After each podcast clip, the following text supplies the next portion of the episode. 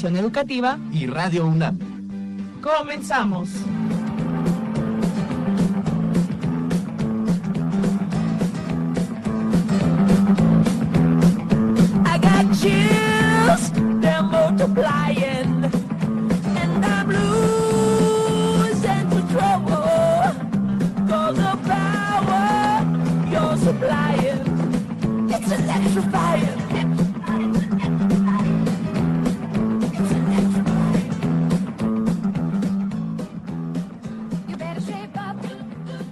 Tal amigos? Radio Escuchas del 860 AM de Radio Universidad Nacional. Estamos transmitiendo el programa Brújula en Mano en control remoto desde la Escuela Nacional Preparatoria número 8. Bienvenidos a todos los alumnos de esta, de esta Escuela Nacional Preparatoria. ¿Cómo están? Un saludo a todos los radioescuchas que nos están escuchando desde el 860 AM de Radio Universidad Nacional. Realmente es un placer tenerlos aquí con nosotros. Qué bueno que estén aquí transmitiendo to- toda su energía el día de hoy. Y bueno, vamos a platicar sobre un tema, Marina, sumamente importante el día de hoy. Así es, en la próxima hora vamos a estar en el micrófono Dora García, y Marina Estrella y esperamos que este proyecto de la Dirección General de Atención Educativa eh, sea de, de su agrado y en los próximos minutos vamos a platicar con su director, el arquitecto Ángel Huitrón. Bienvenido. Muchas gracias, buenos días Marina, buenos días Dora, gracias por invitarme. qué bueno que está aquí con nosotros. El señor director nos va a platicar cosas muy interesantes acerca de la Escuela Nacional Preparatoria, en específicamente de la prepa número 8. Eso es todo. Así es, y bueno, pues esta preparatoria cumple 50 años, arquitecto. Así es, Marina. Eh, bueno, pues primero que nada quiero este, mandarles un eh, cordial saludo a todos tus radioescuchas. Gracias a ti, Marina, gracias Dora. Este, gracias jóvenes por estar aquí viviendo esta gran experiencia con nosotros. Es la primera vez que la preparatoria 8 recibe a Radio UNAM y, bueno, qué mejor que el día que, bueno, el año en el que cumple 50 años. Eh, la preparatoria número 8 es, se ha distinguido por destacar en muchas cosas, sobre todo con sus planteles hermanos de la Nacional Preparatoria, pero bueno, pues les agradezco mucho esta oportunidad y bueno, aquí estamos, efectivamente celebrando 50 años de existir. Así es, y bueno, en esa época, en, hace 50 años, la, la Escuela Nacional Preparatoria estaba inaugurándose. ¿Y qué presidente estaba en ese entonces? Mira, eh, hay tres fechas eh, importantes y relevantes para la preparatoria número 8. En 1964 es cuando el presidente que en ese momento estaba, era Adolfo López Mateos, es el que inicia la construcción colocando la primer piedra. Pero en el 65 es cuando el siguiente presidente, que era Díaz Ordaz, fue el que inició, este, bueno, el- más bien el que vino a inaugurar y colocó, y colocó la placa de inauguración en el plantel. Pero no fue sino hasta el 66, el primero de febrero de 1966, cuando iniciaron las clases. Por eso estamos celebrando 50 años en el 2016. Oh, muy bien. Oiga, arquitecto Huitrón, este, bueno, esta, esta preparatoria, la número 8, es la eh, que lleva el nombre de Miguel de Schultz. Nos gustaría saber ah, y conocer a los que nos están escuchando por el 860 de, amo- de AM, quién fue el Miguel de Schultz cuyo nombre tiene esta preparatoria. Bueno, mira, eh, Miguel E. Schulz, E significa Enrique, es de Enrique, y Miguel E. Schulz fue un alemán, eh, nació en Alemania, pero cuando vino a México se nacionalizó, sus padres sí son alemanes. Él, igual que muchos notables de esta eh, Escuela Nacional y de la universidad que dieron nombre a sus diferentes planteles, estudió en la preparatoria número 8. Nació, perdón, estudió en la Nacional Preparatoria. Ajá. Nació en 1851, el 11 de octubre, y murió en el 1922. El, el- el maestro Miguel E. Schultz fue, bueno, inició estudiando arquitectura, fíjate, casualmente. No sé Ah. por qué no acabó. Tocayo pero de profesión. Tocayo de profesión, exactamente. Estudió, inició estudiando arquitectura, pero era muy inquieto y no terminó arquitectura y siguió con escultura. E igual que muchos de nosotros, de los docentes de la universidad y de la nacional, estudiamos algo, pero nos dedicamos a otra cosa. Entonces, él eh, terminó escultura, pero en algún momento ganó la cátedra para impartir la clase de geografía y de cosmografía. Y a eso fue a lo que se dedicó el resto de su vida el maestro Miguel Schultz. Ah, pues muy interesante, Manu Marina. Así es, y bueno, pues como venimos platicando, eh, está cumpliendo 50 años esta preparatoria nacional y va a haber algunos festejos para ello. ¿Nos podría comentar más acerca de ello? Claro, miren, eh, los festejos iniciaron el 4 de febrero del 2016, o sea, acabamos de iniciar con la ceremonia de inauguración de inicio de actividades. Los festejos van a durar todo un año, van a durar de febrero del 2016 hasta febrero del 2017. Eh, iniciaron con una actividad eh, develando una placa, velamos una placa donde vinieron grandes personalidades, exalumnos de la preparatoria número 8. Eh, también vamos a tener muchas conferencias, vamos a tener encuentros atléticos, vamos a tener eh, coloquios, hemos eh, tenido ya coloquios, encuentros este, interinstitucionales, tenemos algún, un encuentro que viene la siguiente semana eh, relativo y sobre todo por el tema de la mujer, de la mujer, que es el 8 de marzo. Tenemos una carrera atlética a la que invitamos, por supuesto, a todos los radioescuchas, alumnos y exalumnos. Eh, es una carrera muy bonita de convivencia que se realiza en la pista Virgilio Uribe, en, la- en Cuemanco, todos la conocen como la, la pista de Cuemanco. Y bueno, la verdad es que hemos tenido una gran participación de toda la comunidad ex alumnos y ex preparatoriana. Y pues ahí eh, la información que para todos los eventos de todo el año está en nuestra página de la preparatoria. De la preparación. ¿Puedo, puedo dar la dirección? Sí, claro, que, sí. Es http dos puntos doble diagonal www.prepa8.unam.mx ¿Otra vez? http doble diagonal dos puntos no perdón dos puntos doble diagonal www.prepa8.unam.mx Ok. Pues aquí los estudiantes que tenemos enfrente, señor director, supongo que ya han participado en estos eventos. A ver cómo, levante la mano quién ya participó en estos eventos o quién tiene pensado trabajar en, en estos eventos. Va a haber una carrera, ¿no? Que ellos pueden sí participar. ¿no? ya se inscribieron algunos ¿Ya se inscribieron? Eso, fuerte. Muy bien. ¿Felices por celebrar estos primeros 50 años? Eso es todo. Ajá. ¿Y eh, hay aparte de la página algún otro lugar donde se pueda dar información a las personas o los mismos alumnos donde pueden aquí dentro de la, de la preparatoria? Bueno, la comunicación que tenemos con ellos es por medio de carteles, este, les- le informamos al Consejo Interno, le informamos a sus maestros, hay un comité que organiza los eventos y ese mismo comité también les transmite la información, pero el punto más importante es la página de la Preparatoria 8. Ese es el lugar en donde está todo, incluso ya en este momento está el calendario de todas las actividades que van a realizarse durante el año y algunas de ellas también se van sumando y se van incorporando a lo largo del año. Hay una muy muy importante que me gustaría comentar en este micrófono y ahora que estamos al aire es una cena baile que vamos a realizar los este, alumnos y exalumnos de Prepa 8, por supuesto, en donde van a, van a intervenir también los académicos y los compañeros administrativos. Ah, pues van a echar la, calle, la casa por la ventana. Así es, así es. Y los egresados de Prepa 8 que nos estén escuchando a través de la radio, ¿dónde se pueden, eh, eh, los interesados que quieran ir al baile, cómo pueden inscribirse, cómo pueden saber más de estas actividades? Pues mire, les decía que en la página de la preparatoria 8 no solamente está el calendario, sino también hay un espacio para que se incorporen los exalumnos de Prepa 8.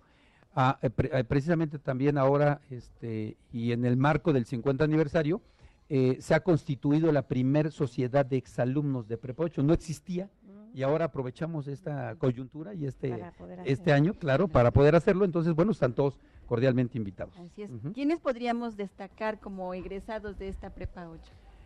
Como- ¿El mismo director? Claro, no, no, fíjate que desafortunadamente no, yo dice, decía algún rector que tengo mi corazón dividido, yo soy ex, exalumno de Prepa 2, pero pues, cómo no voy a querer la Prepa 8, soy su director, ¿no? Ah, ¿cómo, cómo Sí. no los vamos a querer? ¿Cómo no los voy a querer, como dicen los Pumas? Así Ay, es. pues muy bien. Nos gustaría, ya estamos a punto de finalizar Sí. esta parte de- del programa, pero nos gustaría que nos dijera un mensaje final eh, que enviarle- les envía a los alumnos de la Prepa 8, a los exalumnos, a- en fin, a toda la población de la preparatoria en este momento, por favor. Pues mira, yo solamente les quiero decir, por supuesto, a todos los radioescuchas y, y evidentemente aquí a mis jóvenes que están enfrente de mí, quiero decirles que lo hecho en Prepa 8 está bien hecho. Eso es todo. ¡Eh! y que aquí los esperamos cuando quieran. Esta es su casa y lo recibiremos cuando lo deseen. Y están las puertas abiertas para exalumnos y para alumnos. Gracias. Qué bueno, muchas Muchísimas gracias, arquitecto Ángel Cuitrón, director de la Escuela Nacional Preparatoria número 8, por recibirnos y por hacer realidad para la Dirección General de Orientación y Atención Educativa este sueño de llevar las carreras a su escuela. Muchísimas gracias. Muchas, Muchas gracias. gracias. Un aplauso. Gracias a ustedes.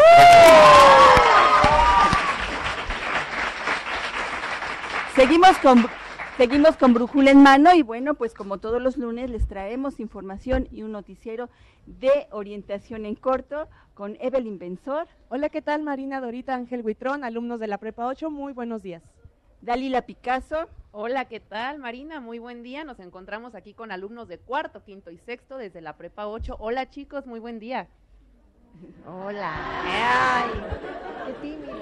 y Emanuel Granados. Hola, ¿qué tal? Emocionado de estar aquí. ¿Cómo están, muchachos? Eso es todo. Bien, comenzamos con orientación en corto. ¿Qué nos traen esta, en esta ocasión, chicos? Bueno, el día de hoy traemos, por supuesto, por estar en la Prepa 8, muchas de las actividades que van a suceder aquí y algunas de la Dirección de Orientación y Atención Educativa. Así que, ¿qué les parece si vamos a nuestras orient- recomendaciones? Orientaciones, ¿eh? Claro que sí, Emanuel. Vamos a nuestras recomendaciones. Esto es orientación en corto.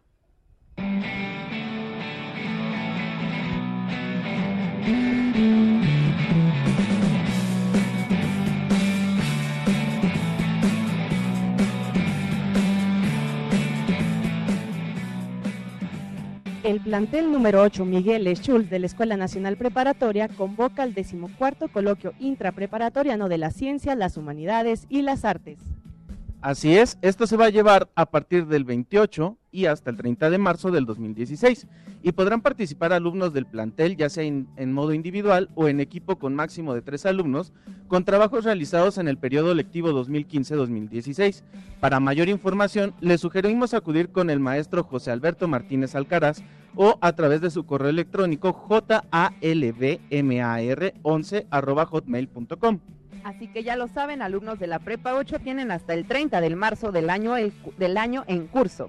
Y por otro lado, para conmemorar el 50 aniversario de la Prepa 8, convocamos a todos los estudiantes, maestros, personal administrativo, padres de familia y exalumnos de la Escuela Nacional Preparatoria y en exclusiva del plantel número 8 a participar en la tercer carrera de la convivencia del plantel 8 de la Escuela Nacional Preparatoria. Así que alisten sus tenis, su ropa deportiva y toda la actitud porque el cupo es limitado a 2.000 corredores. El cierre de inscripciones es el viernes primero de abril del 2016 a las 14 horas.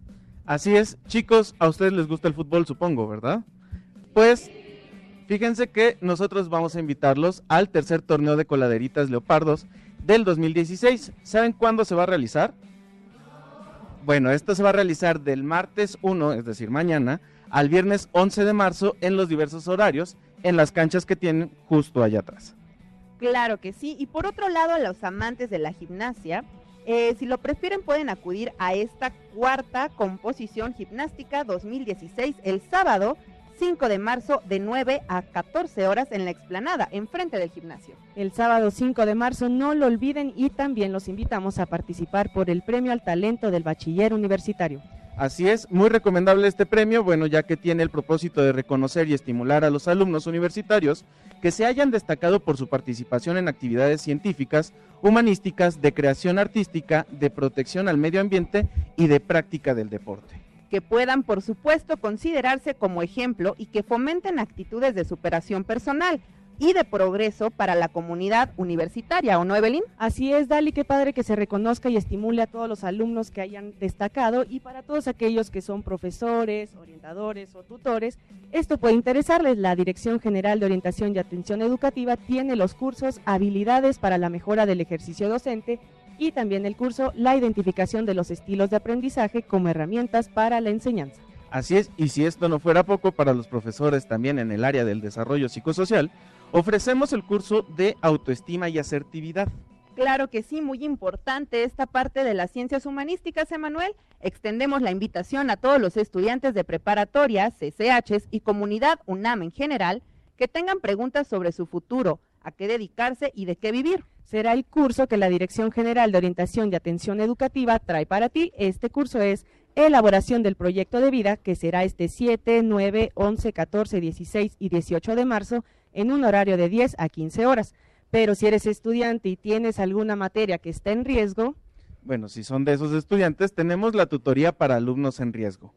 Puede interesarte también, ya que es a partir del 18 de abril, otro de los talleres que es habilidades académico emo- y, académicos y emocionales para fortalecer el rendimiento académico, o bien aplicación de estrategias de lectura y, y escritura para potenciar los aprendizajes. Claro que sí, ya lo dijiste, Manuel, y quiero saber quién de los aquí presentes cuenta con Facebook o con Twitter. Todos, ¿verdad? Muy actualizados. Para ellos, eh, podemos encontrarnos en contacto a través de dónde, Evelyn? En Facebook como Brújula en Mano y en Twitter como arroba Brújula en Mano. Así que amigos Radio Escuchas, el día de hoy los vamos a, nos vamos a estar comunicando por redes sociales. Así que con todas estas actividades que tenemos en la Prepa 8, ¿qué les parece si regresamos los micrófonos a Brújula en mano?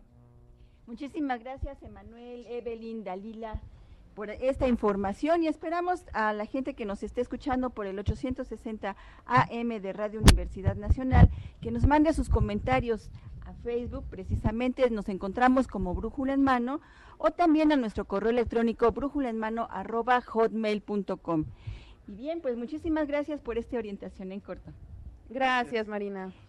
Como Seguimos. siempre, como siempre, dándonos las últimas noticias de los programas y de los eventos que hay en nuestra máxima casa de estudios. Así es, ahorita seguimos nuestro programa, seguimos el curso de Brújula en Mano, que tenemos varias cosas Claro que presentarles a los alumnos que están aquí presentes y también a nuestros amigos radioescuchas del 860 AM. Recuerden amigos que el tema de hoy es las carreras van a tu escuela y tenemos aquí una carrera muy importante el día de hoy de la cual vamos a hablar más tarde, ¿verdad Marina? Así es, les trajimos a nuestros alumnos de la Escuela Nacional Preparatoria la carrera de teatro y actuación del Centro Universitario de Teatro, que además es una carrera nueva. Así es, y bueno, antes de, de pasar a hablar un poco de la carrera de teatro y actuación, me gustaría que presentáramos a una de nuestras profesionistas de la Dirección General de Orientación y Atención Estudiantil o Educativa.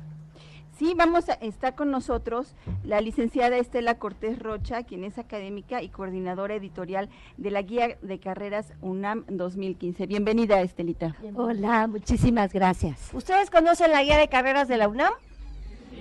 Es un cuadernote así, un librote gruesesote con todas las carreras de la UNAM. ¿Sí lo han visto? Ah, pues aquí tenemos a una de las personas que están constantemente en revisión de todas las carreras que existen en la UNAM. Así es de que, Estelita, bienvenida. Muchísimas gracias. Es un gusto estar aquí. Me ha tocado venir en varias ocasiones a Prepa 8. Es una prepa que me encanta, me encanta, bueno, todos los planteles de la prepa me encantan, pero sus alumnos y saber que está en- festejando estos 50 años es verdaderamente increíble. Y un gran honor, ¿verdad, Marina? Estar aquí con, con estos estudiantes tan llenos de energía, ¿verdad? no hay dos como los estudiantes de la Prepa 8. Y bueno, ¿qué te parece si empezamos a, a hacerle algunas preguntitas a Estela, Marina? Así es, vamos a saber qué nos puede decir ella que tiene tanta información sobre todas las carreras de la UNAM. Bueno, es que eh, supongo que todos saben que la UNAM ya imparte 116 carreras. ¿Tenían ese dato? ¿No? Bueno, entonces imagínense, esas 116 carreras tienen que estar organizadas en las cuatro áreas, ¿no? En los consejos académicos de área, pero específicamente yo les voy a hablar del de humanidades y de las artes. Ajá. Que, que es, que es la número 4. ¿Y por qué, la, por qué esa eh, eh, en especial? Porque hoy tenemos una carrera invitada Exactamente. que tiene que ver justamente con, con esa área, Una de las carreras bebés de la UNAM, eh, aprobada por el Consejo Universitario junto con la carrera de cinematografía, carreras que, carreras que existían como una especie de diplomado, pero tú salías con una preparación casi de doctor, ¿no? Porque quien pasa por el CUT, quien pasa por el CUEC, ya lo vimos además ayer en la noche con el Chivo Lubeski, bueno, es, es talento, es entrega, es muchas cosas. No me voy a meter mucho en teatro y actuación porque viene gente del CUT que, que nos va a hablar de la carrera, yo les quiero decir que de esa oferta académica, esa oferta educativa que tiene la universidad, 37 carreras forman parte de las humanidades y de las artes. Es un mosaico de propuestas educativas interesantísimo.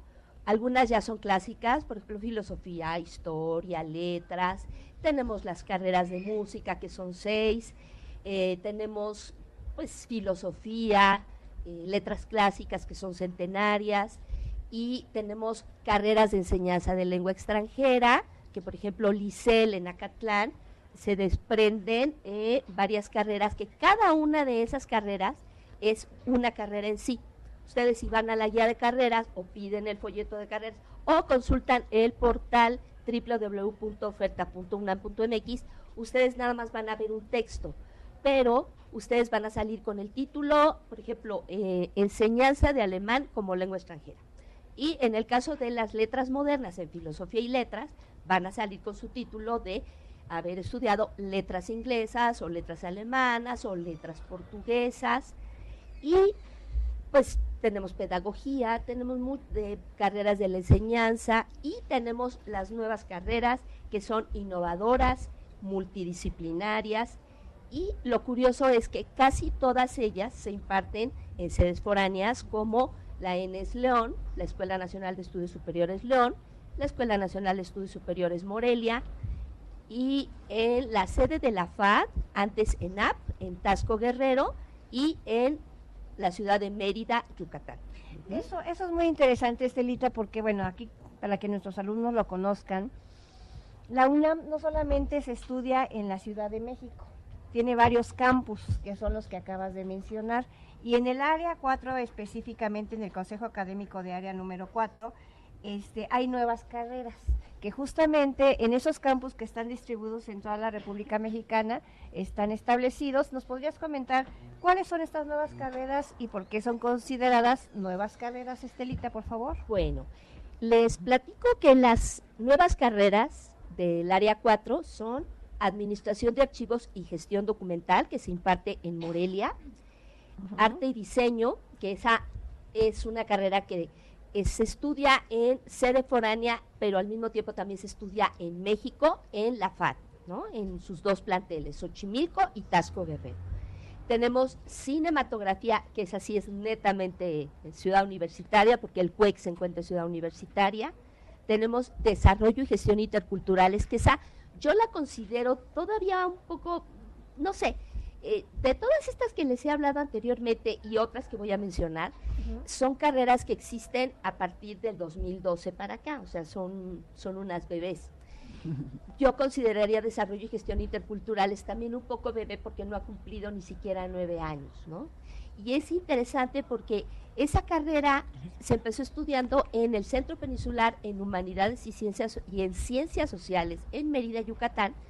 Después Filosofía y Letras, que había sido como una de las facultades que había arropado el proyecto, que es lo que tienen también estas nuevas carreras, que las imparte una sede, pero participan centros e institutos que con su trabajo, sus académicos, hacen muy ricos los proyectos para construir el plan de estudios, el mapa curricular y todo lo que va a hacer ese profesional.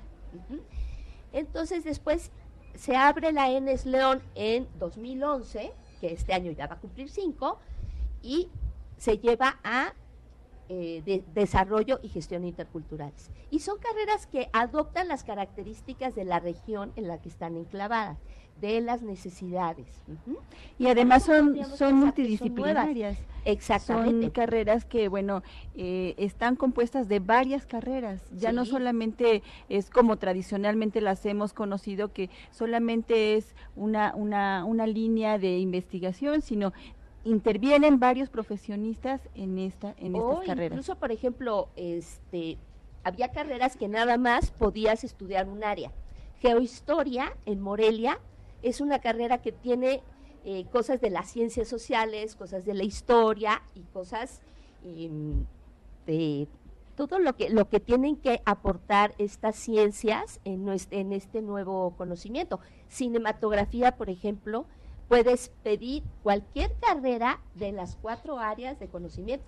Ya la cosa está en el examen que tú vas a presentar, que es un proceso de selección muy riguroso, que pasas por ciertos filtros y bueno, no sé qué número de, gente pide estudiar cinematografía. En el caso de, de teatro, por ahí hay una cifra de 300 alumnos que, que hacen todo, todos sus, sus trámites para, para que quede un número muy reducido y entonces la calidad de la enseñanza es, es muy importante.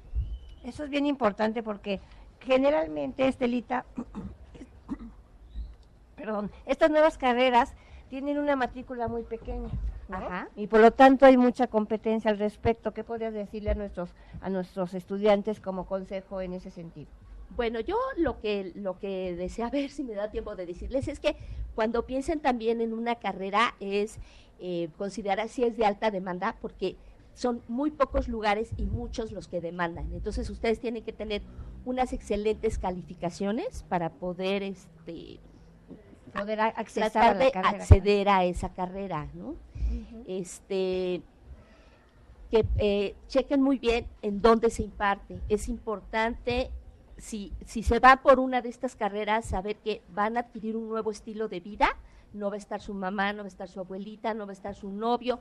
Y bueno, es desde lavarte la ropa y ver qué vas a comer, aparte de hacer la tarea. Y es un cambio de vida que uno no se plantea y, y es- sí es importante. Em, Y eso lo dices porque justamente estas carreras se, se estudian Ajá, fuera del exacto. Distrito Federal, ¿no? Exacto. Ujú, Entonces, de veras, es adaptarse a, híjole, el lugar donde voy a vivir, con quién voy a compartir, a lo mejor el, el cuarto donde voy a vivir, los caseros, etcétera, ¿no?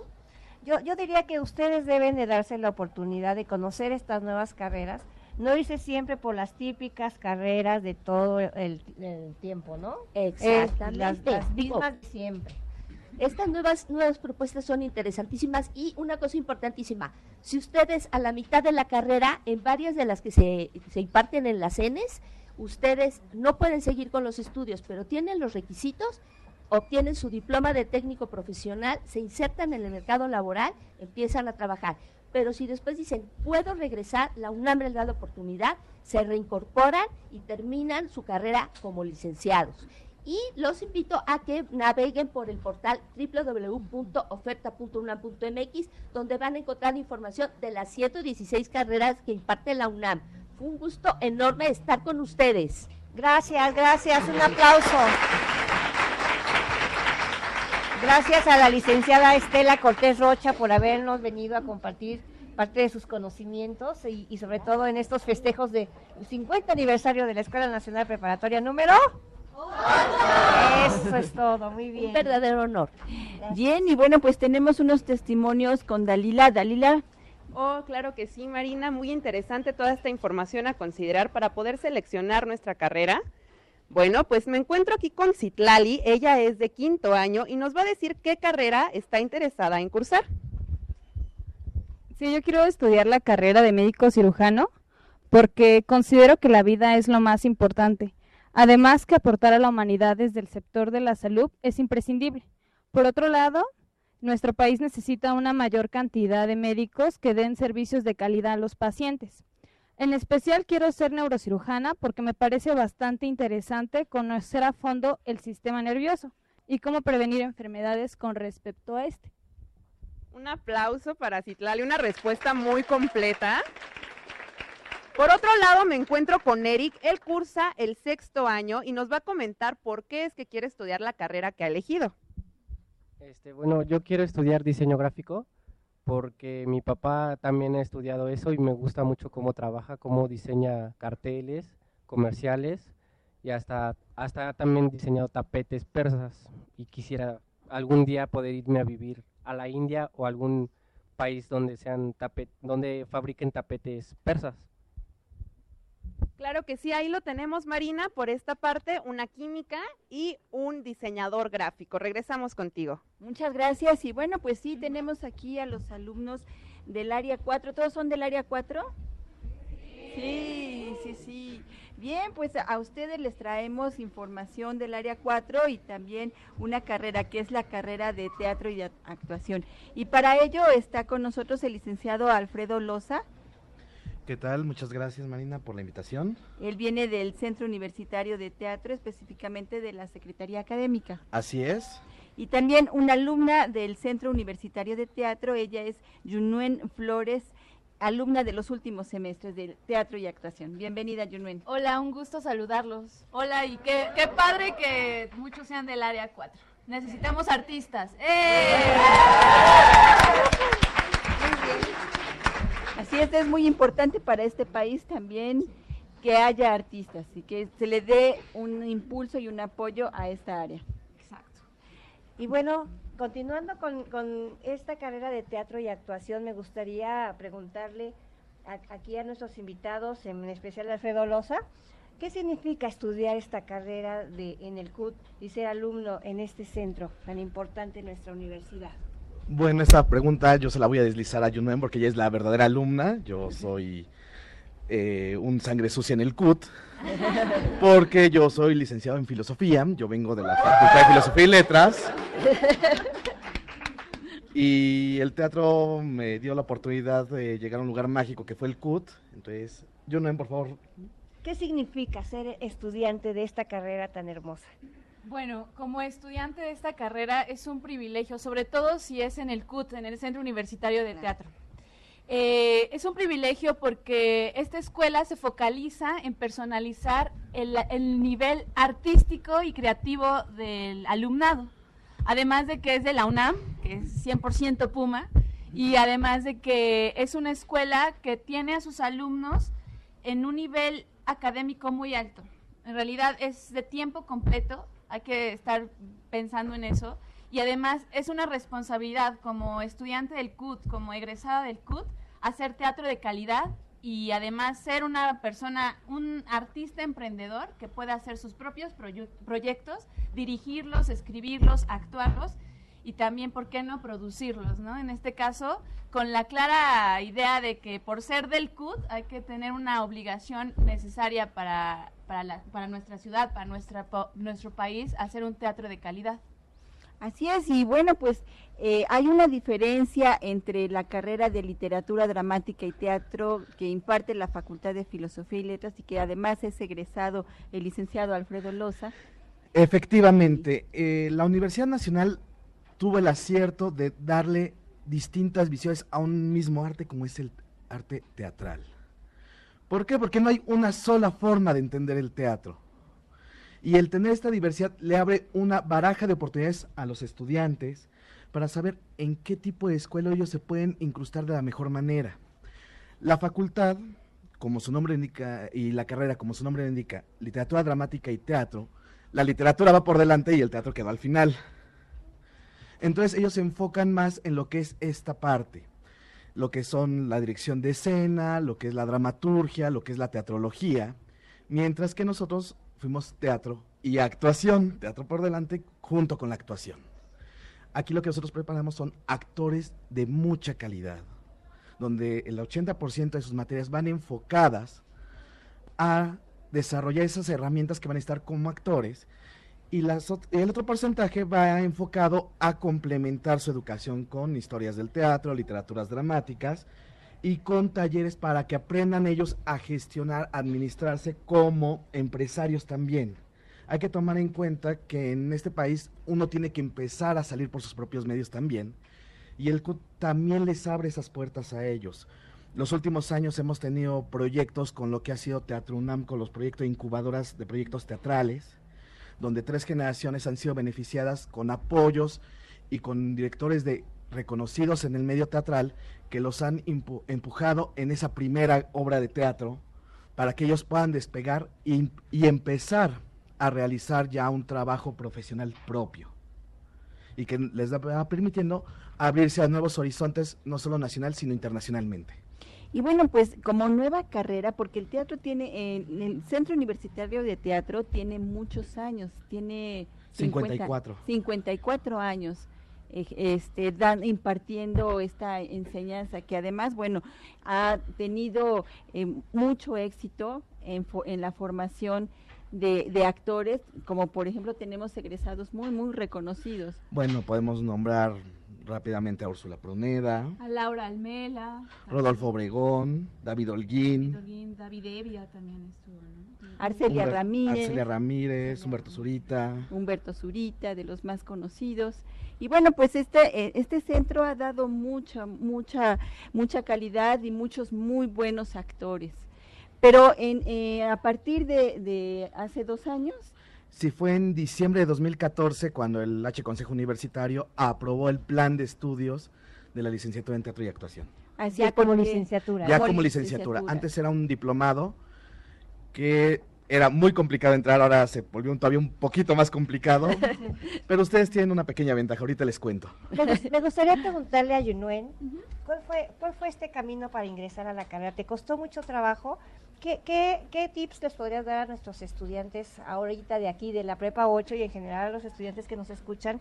¿Cuál fue ese caminito que seguiste como, como alumna de bachillerato para poder incorporarte a la carrera?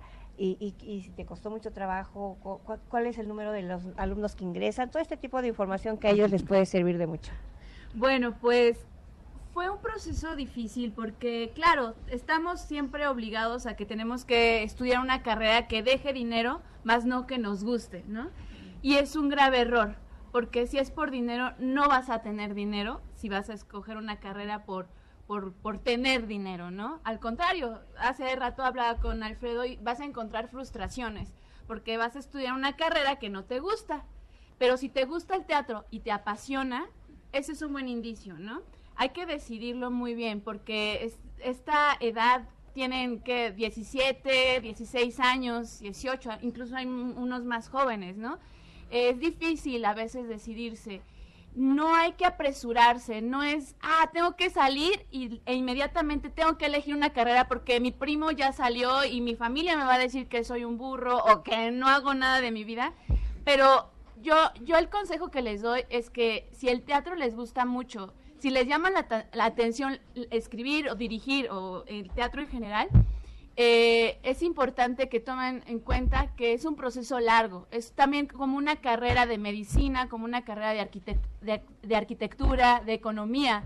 Es una carrera que implica mucho tiempo, es una profesión y eso hay que saberlo. El arte también es una profesión y hay que saber emprenderla y ser un empresario del arte, ¿no? En ese sentido también, un dictador del arte también, porque es importante, para mí me cambió mucho porque ten- tuve que aprender la disciplina. Yo sabía que la escuela, el Centro Universitario de Teatro, demanda una disciplina, a diferencia de muchas escuelas de teatro, mayor. Es estar de tiempo completo, no puedes faltar a ninguna clase, como en algunos lugares de la facultad, que ves a los alumnos que están pintándose en los pasillos y perdiendo su tiempo, o yendo al café y en vez de tomar clases, ahí no puedes hacer eso porque inmediatamente tienes un reporte. No puedes reprobar materias, tienes que tener un promedio alto.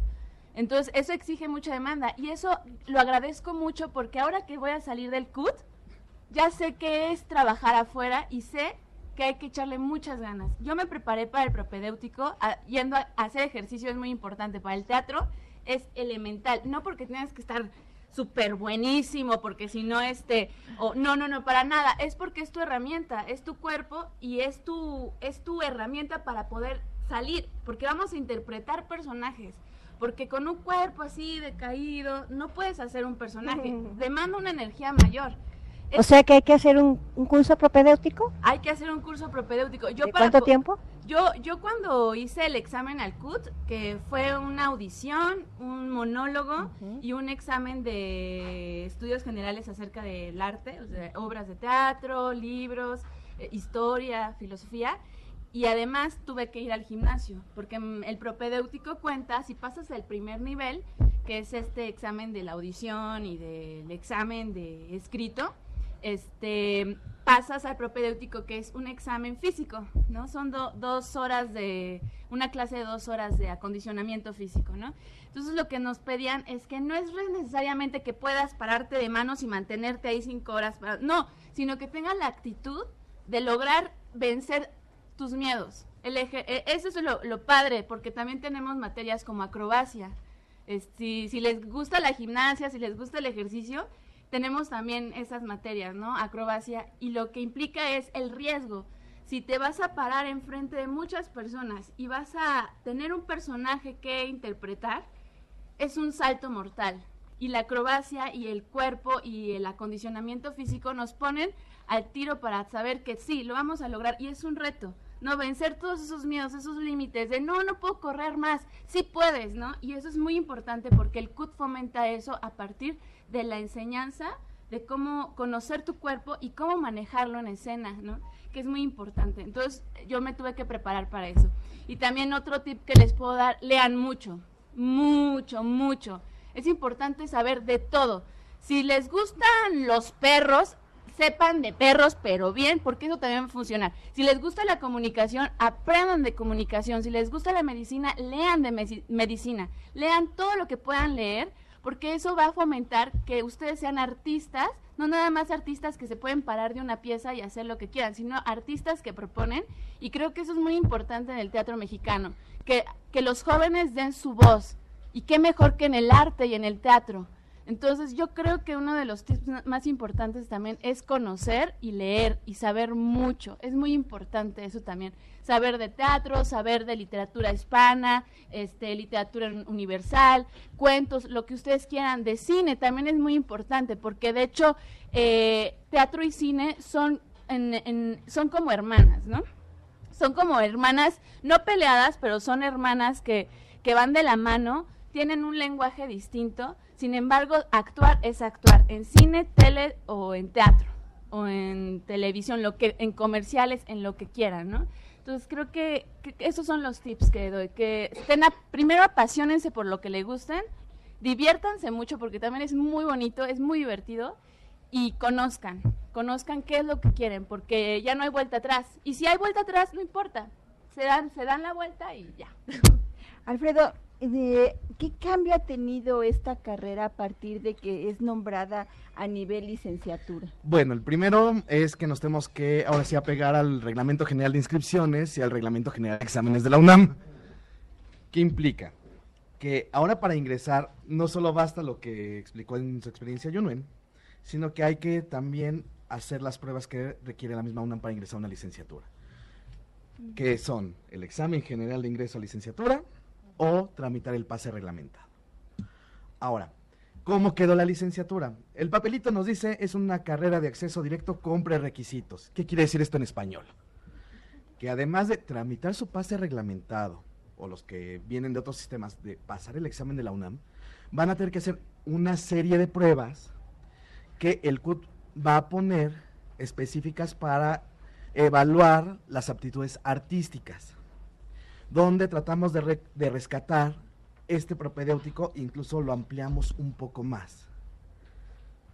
Dentro de nuestra página web ustedes ya pueden ir revisando lo que es la convocatoria para que vean los que estén interesados en esta licenciatura qué requisitos ya tienen que ir juntando, además de que en abril metan su pase reglamentado. Y bueno, eh, Este propedéutico tiene una duración aproximada de... en, es- en un principio se planteó un año que fuera de propedéutico, luego nos dimos cuenta que era demasiado cruel para ustedes y se acondicionó en esta eh, en este nuevo proceso, que es el segundo ya como tal, que salimos como licenciatura, en tres semanas. Son dos semanas de pruebas de proceso de selección. Los que sobreviven a esas pruebas entran al propedéutico, que son tres semanas más, con un promedio de 30 horas semanales de clases. Y los que sobrevivan ahí son los que van a ingresar a la licenciatura. que aproximadamente la matrícula sería Entre 16 a 20 personas. en, un, en una generación. En una generación, la generación es anual. Y para los que nos escuchen que no sean de la UNAM, solo se puede participar en lo que es la convocatoria de enero para hacer el examen de la UNAM en febrero. La de abril para hacer el examen de la UNAM en junio, nosotros ya no vamos a aparecer porque en este momento estamos nosotros realizando las pruebas artísticas. Estamos hablando de una carrera de cuántos semestres. Son ocho semestres que está dividido en seis semestres en formato formativo, que son clases en aula, y los últimos dos semestres ya son de profesionalización, donde van a entrar a dos puestas en escena junto con una gama de menor carga de materias, hablamos de cuatro, entre cuatro y tres materias en séptimo y octavo semestre para complementar los estudios que les va a permitir al finalizar eso realizar los trámites de titulación.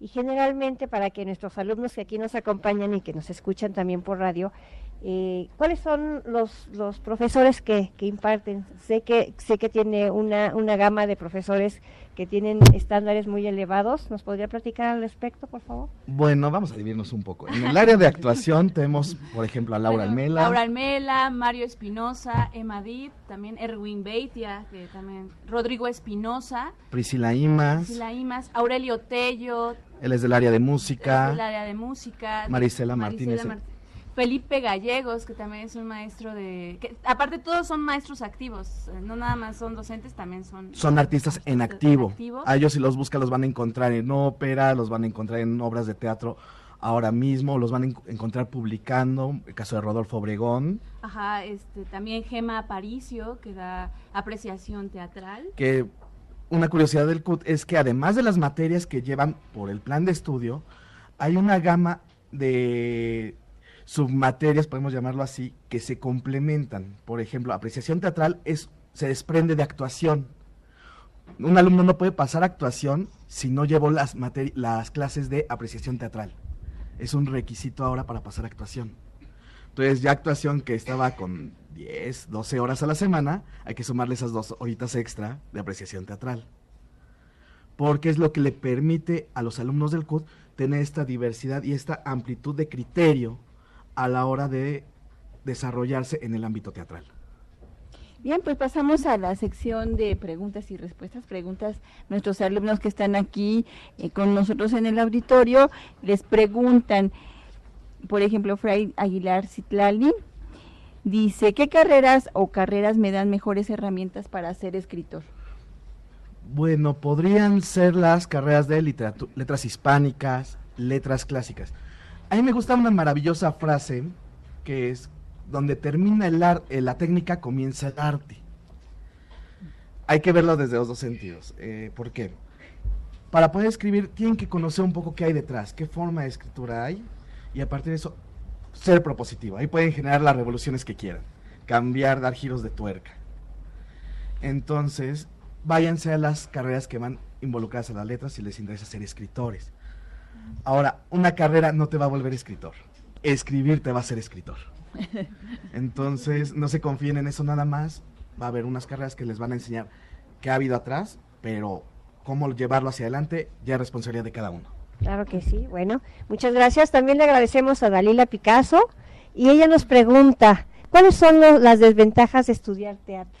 O sea, ahora no- no, la, la otra cara de la moneda, ¿verdad? Y también, ¿qué consideraciones este, ustedes piensan que quizá al inicio de la carrera no se veían? ¿Nos, nos contesta, por favor? Em, las desventajas de estudiar teatro, eh, pues es que si estudias esta carrera en el Centro Universitario de Teatro, es que ya no vas a tener mucho tiempo para, para hacer otras cosas que te gustan, ¿no? Precisamente porque es de tiempo completo. También, eh, otra de las desventajas es que precisamente pueden aparecer crisis. Esas crisis de, ay, seré un buen actor, seré un buen este artista, me equivoqué de carrera. Esas, esas crisis son necesarias y me imagino que en todas las carreras las hay, ¿no? Eso de, chin, creo que me equivoqué, me voy a salir, ¿no? Pero antes hay que darle una oportunidad, una segunda oportunidad a esas carreras y entonces creo que eso es importante. Es- esas son las desventajas, el tiempo que le inviertes y esas crisis espirituales y existencialistas que pueden suceder. Bien, pues tenemos también la pregunta de Noemí Morales y ella nos dice, ¿cómo es la experiencia en la etapa de admisión para el CUT? Se puede ver desde dos ángulos, desde el caso mío que es de ser el chicotito, el terrible dictador que está parado en la puerta con un reloj, checando que todo el mundo llegue a tiempo porque hay un retardo de medio segundo, ya es quedar fuera del proceso de selección, o estar en la presión total por llegar 30 minutos antes como la vivió Junuen. Exacto. Entonces, eh, es un proceso que va a demandar, uno, ver qué tanta capacidad tienen para comprometerse con algo. El proceso de selección no solo mide aptitudes artísticas, también mide este, cómo son las actitudes personales. cómo me relaciono con los demás, qué respeto tengo por el tiempo de los otros, con el compañero. Al final el teatro no es una actividad que se realice solo. Siempre va a haber, están los actores ahí enfrente, pero está un director, está un dramaturgo, hay técnicos, hay productores, hay vestuaristas, hay mucha gente que está atrás siempre de lo que se ve. Y que todo ese trabajo en equipo es lo que genera la magia cuando uno llega a un teatro y ve levantarse el telón. ¿Qué materias vamos a encontrar en esta carrera? Bueno, eh, en el nuevo plan de estudios tenemos materias del área de actuación, que son las actuaciones, del 1 hasta el 8, de eso no se salvan. Tenemos clases como música y canto, que está dividida en dos etapas, la parte de, de educación musical y la parte de educación ya vocal directamente, que es de forma individual, o sea, que prácticamente son como llevar dos materias separadas. Llevamos materias como acondicionamiento físico, acrobacia, combate, escénico, baile urbano, eh, acondicionamiento, eh, técnica vocal, expresión verbal, eh, apreciación teatral, a- análisis de textos también. es Historia del teatro. de- del 1 al 3. Ah, del uno al cuatro. Ah, sí, del 1 al 4. Este, El 1 al 4 se refieren porque son materias seriadas. Exactamente. Hay que tomar en cuenta que las materias del CUT, todas son seriadas y todas son obligatorias. No hay materias optativas, no hay que, ah, esta la cambio. No, todas se tienen que llevar. Solo hay unas obligativas de elección, que es en el tercer año, que tienes que elegir o seguir con acrobacia o cambiar a combate escénico. Pero no te puedes salvar a que aquí ya me salvo y ya llevo una materia menos. No. Y tengan en cuenta que el CUT está pensado para que todos vayan avanzando en bloque. O sea, va avanzando la generación y lo que vamos a evitar es que se nos vayan rezagando, reprobando materias. Entonces, la Secretaría Académica, los maestros y todo el cuerpo que está en el CUT, vamos a trabajar para ir junto con ustedes y vamos a hacer un pequeño chicotito que va a estar junto con ustedes. Entonces me imagino que la, la como la matrícula es muy pequeña, también la deserción es muy pequeña. Eh, exactamente, eh, bueno, antes el CUT tenía la potestad de poder correr alumnos. O sea, hace no- un año. Y para correrlos era, si reprobaban una materia, si me sacaban un promedio inferior a 8 o si tenían más de 5 faltas sumando todas las clases. Y ahora ya no podemos hacer, pero ahora nosotros lo que va a pasar es que nosotros, junto con el cuerpo colegiado, con todos los maestros, vamos avanzando con ustedes y vamos cuidando el proceso de cada alumno. Nosotros en la Secretaría Académica, pues conocemos a todos los alumnos, sabemos quiénes son, dónde viven, qué hacen, a dónde van a dormir, casi, casi. Hasta examen de sangre les pedimos, entonces tengan cuidado por ahí, ¿eh? Bien, y pues tenemos un testimonio en vivo, eh, Emanuel. Vamos a continuar con nuestro testimonio. Así es, es, bueno, me encuentro yo con Brenda y con Guadalupe. Ellas estudian eh, aquí en la Prepa 8, están en el último año prácticamente del- de, la, de la preparatoria y ellas están en una disyuntiva de qué carrera elegir.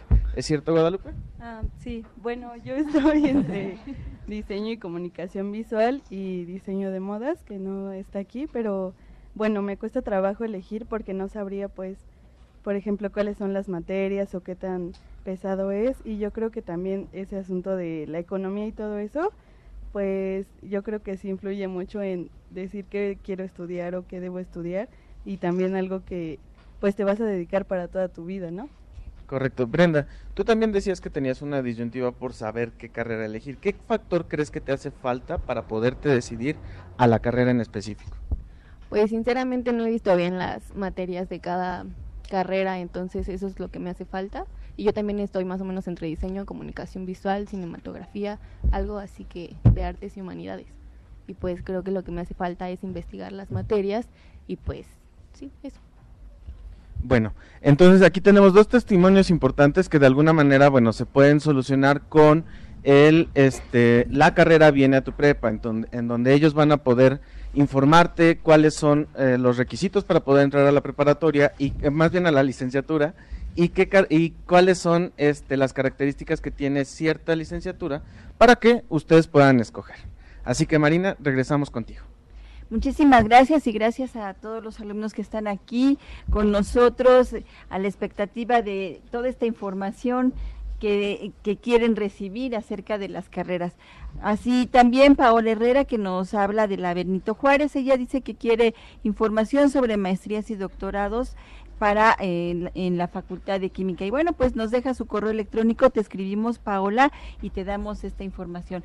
Así toda la gente que nos esté escuchando por el 860 AM de Radio Universidad Nacional y todos los alumnos que están aquí con nosotros, escríbanos brújula en mano arroba hotmail.com y nosotros les damos información. Claro que sí. Bueno, a ver, eh, háganse escuchar los alumnos de la prepa. ¡Ocho!